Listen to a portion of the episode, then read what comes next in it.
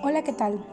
Les habla una chica impresionada por su gracia y este es nuestro podcast del Ministerio Impresionadas por su gracia.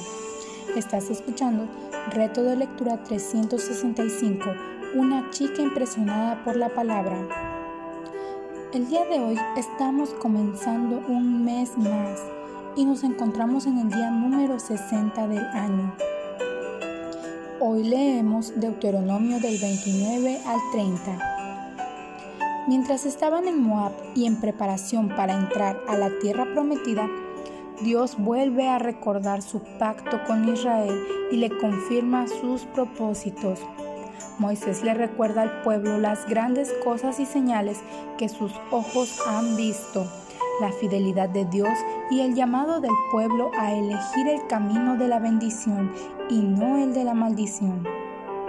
Dios siempre cumplirá su parte del pacto, pero como hombres y mujeres caídos, el pueblo tendería a no cumplir la suya.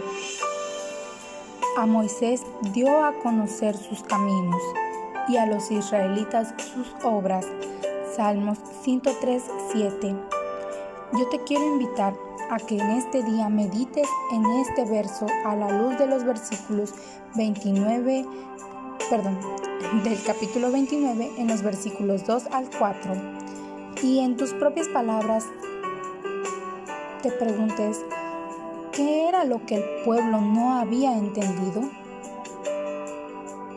Moisés advierte al pueblo que deben cuidarse de la tentación de adorar los ídolos cuando lleguen a la tierra prometida. Aún las más pequeñas concesiones o compromisos pudieran desviarlos. ¿Cuáles son esos ídolos que tienden a alejarte de Dios y de su voluntad para ti? Moisés advierte al pueblo de el autoengaño. Nunca debemos descansar en nuestra propia fortaleza e ignorar el poder que tiene el pecado para engañarnos y seducirnos.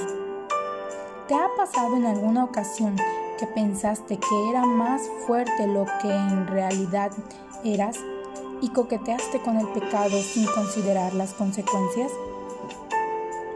Moisés advierte al pueblo de las consecuencias de apartarse de los caminos de Dios, sufrir la ira de Dios, como lo vemos en los versículos del 22 al 28 en el capítulo 29.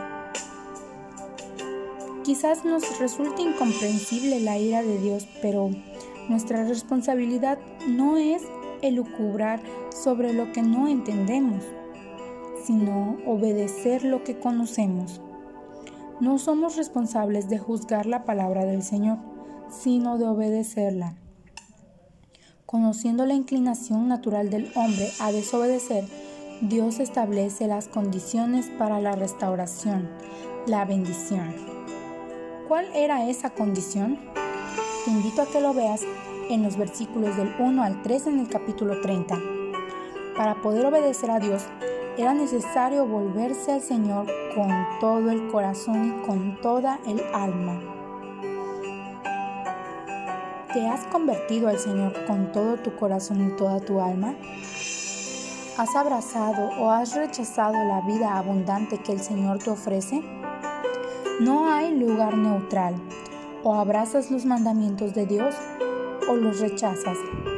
Todas vamos a sufrir las consecuencias de nuestras elecciones. Te invito a que leas el versículo 6 del capítulo 30. ¿Qué entiendes por un corazón circuncidado? Romanos 2 del 28 al 29 dice, porque no es judío el que lo exterior lo que es exteriormente, ni la circuncisión es la externa en la carne, pues es judío el que no lo es interiormente, y la circuncisión es la del corazón, por el espíritu, no por la letra, la alabanza del cual no procede de los hombres, sino de Dios. Al igual que para los judíos de aquel tiempo, la palabra está cerca de nosotros hoy para cumplirla, pero más aún está dentro de nosotros, escrita en tablas de nuestro corazón. Para obedecer a Dios necesitamos una cirugía de corazón. Solo así podremos desear hacer y podremos hacer su voluntad.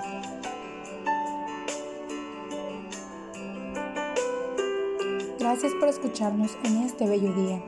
Nuestra oración es que Cristo viva en tu corazón por la fe y que el amor sea la raíz y el fundamento de tu vida y que así puedas comprender cuán ancho, largo, alto y profundo es el amor de Cristo.